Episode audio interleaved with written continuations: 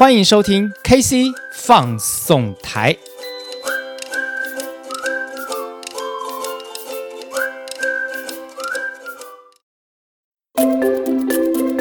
休旅生活新形态，国民皮卡中华 Zinger Pickup 就爱载着你和全副装备一起上山下海出游去。真正高承载、无所不在的七百公斤强悍货台，搭载 SCC 智慧防护系统，提供 FCW、BSW 等十五项主被动安全科技守护，外加优活舒适大空间，高 CP 值国民皮卡，只需国产都会车价格即可拥有，放肆修旅新高度，中华 Zinger Pickup 比你想的还厉害。KC 放送台，开心来放送，为您放送工作生活大小事。大家好，我是 KC。那么今天呢，又跟大家见面了。那今天要跟大家来谈谈什么议题呢？今天要来跟大家谈谈什么叫做沟通。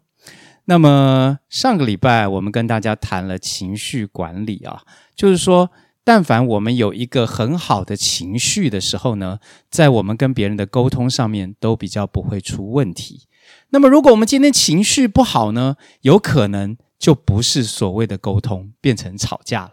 好，那么但是在什么叫做沟通呢？其实啊，我们在跟别人说话的时候，嗯，都一定会带一些目的。好，那么所谓的沟通啊，它其实。也是在这个目的上面要非常明确的，那就是什么？那就是要能够达到双方的了解，进而产生共识。沟通这件事情绝对不是像我们看电视上面说“好，我们今天来沟通一下”，但是其实都。各说各话，各自说各自的，自己吹自己的号，自己唱自己的调，这个不叫做沟通。沟通其实主要的目的就是透过了解而产生共识。那么，怎么了解，怎么共识呢？这个中间有包含了两点，非常重要。这哪两点？过去我们在讲说啊，你说话必须要说清楚。讲明白，可是各位说清楚、讲明白这个不难，说是我们的本能呐，我们最会说。但是啊，偏偏在沟通的这个过程当中，说不是最重要的。那什么才是最重要的呢？第一个，问清楚才是最重要的。当今天很多事情我们不问，我们只是。想当然尔的以为对方就是这个想法，或是就是这种情况的时候，那么我们没有去问，对方也没有解释，这件事情就产生了误会了。所以第一个非常重要的就是问清楚，第二个是什么呢？第二个就是听明白。所以在沟通里面最重要的两件事情，就是第一个问清楚，问对方心里的想法，问对方对这件事情的看法，他的目的，他有什么作用？再来就是听，听清楚对方说的人事时地物，另外要听对方没有说的含义。比如说，今天你回到家里。你的太太就跟你说：“哎呀，今天工作一天，全身觉得好累哦。”这个时候你要有警觉了，警讯就来了。什么警讯呢？第一，有可能需要按摩；第二，有没有可能就不用煮晚餐了，我们就到外面解决。所以，当今天你太太说，我们的太太说：“哎呀，我今天好累哦。”那么我们就要非常主动说的说：“来。”是不是需要我帮你按摩一下，好让你舒爽一下，好放松一下？再来一个就是说，那么我们今天就不要煮了吧，我们就随便吃，或者是由我来煮，你来轻松一下。所以要听清楚他没有说的。如果这种事情都要让你的另一半来说的时候，那就太弱了。好，所以沟通很重要的就是问清楚、听明白。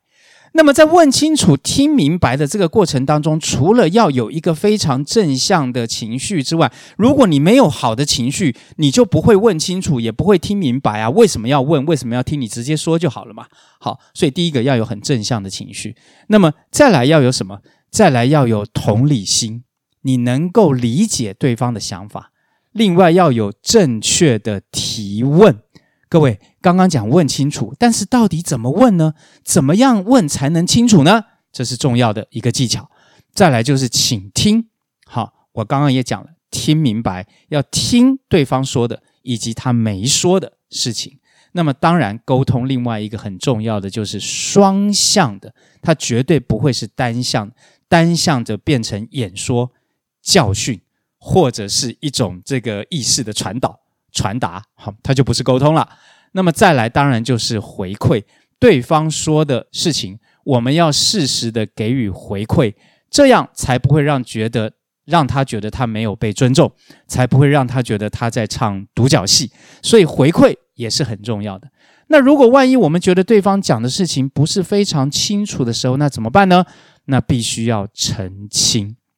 啊，在澄清的情况之下，就是问：诶，那你是不是这样子？你你刚刚的这件事情，是不是的意思是说怎么样怎么样怎么样？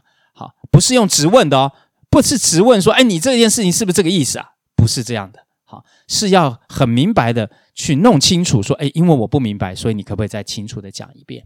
所以在以上我提到的这一些情况之下，来问清楚、听明白。还有另外一件、两件事情很重要的。通常我们在说沟通的过程当中啊，肢体动作跟表情管理很重要。如果你老是皱着眉头，但是却心里说爱他，这算是一个好的表情管理吗？绝对不是。如果你老是你嘴巴说我知道了，可是面无表情，然后目光永远都看着别的地方。永远忧郁地看向远方，那跟你沟通的人怎么会觉得开心呢？他怎么会觉得你真的理解了呢？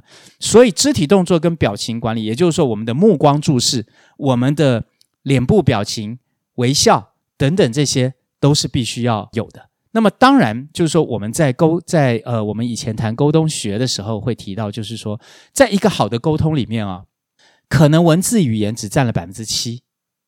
那么另外呢，声调它占了这一次沟通里面很重要的角色是百分之三十八，也就如果你的音调是很好的，让人听起来很舒服的，那赢几乎赢了百分之四十了。好，那么这一个内容他才听得进去。再来一个就是肢体动作，如果你的肢体动作就是一副要跟人家干架的样子的时候，那对方怎么会觉得你是善意的呢？对不对？如果今天。呃，我们常常呃，应该这么说了，我们常常在电视里面看到一些这个警察抓犯人，好，那么犯人老是这个用一种反抗的态度在处理，那么然后他跟警察说：“你不要靠我，你不要靠我，你越反抗，你越不愿意这个乖乖听话，他当然越要靠你嘛。”所以有的时候我们在讲话的时候，过多过大的肢体动作会造成这个中间的误会。相对的，没有肢体动作也会造成一些误会。今天我因为是 podcast 的关系，各位看不到我的表情，也看不到我的肢体动作。可是各位，我们从声音上面，你基本上就可以听出这个人他的喜怒哀乐，你会听出这个人他的目前的脸部表情是什么。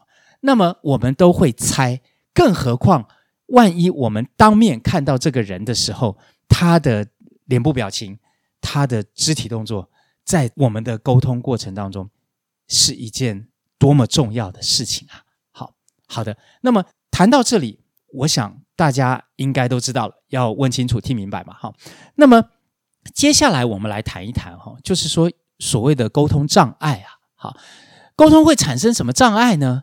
不是要问清楚、听明白吗？如果有这四个障碍障碍产生的时候，那就问不清楚、听不明白了。第一个就是预设立场、有成见、断章取义、自以为是，这些都是预设立场。再来一个是什么？外在的外在的干扰，比如说外在的氛围，你明明就要跟别人沟通一件事情，可是你往往都很临时的拉着他，好，比如说他正好在办公室里面要去忙一件事情，那个地方有很多人在讲话，你却要拉着他来做沟通，氛围不对，地点不对，旁边的噪音也会干扰，所以外在干扰也是影响沟通很大的一个一个障碍点。好，那么再来就是刚刚我们提到的情绪了。好，比如说我就拒绝沟通。我不愿意沟通的时候，其实任何事情都是画上休止符的。所以拒绝沟通、生气、失去理智，这些呢，也是呃沟通障碍里面很重要的情绪因素之一。好，那么还有一个就是语言的障碍。好，那么在语言障碍里面，其实我们。呃，在台湾这个社会里面，到呃这个现在越来越多多元嘛啊，那么语言上面也不仅仅只是只是国语啊，可能也有台语啊等等客语啊、原住民语等等这些。我要提的倒不是这些呃语种上面的障碍，而是一些比如说角色，比如说你到底是用什么角色在跟别人沟通？如果你老是拿一个以上对下发言的情况，那么这种就会产生一种角色上面的语言障碍，因为你不断的要去说服人家，不断的要去命令人家，这样的语言会产生一种障碍。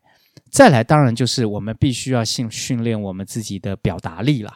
好，怎么提问，怎么倾听，那么这个是要训练的。好，所以呢，这个当我们了解了一些沟通障碍之后，接下来呢，我想我们就会需要知道一些沟通的技巧。好，比如说呢，我们是不是应该事先去思考过，到底我要跟对方沟通什么？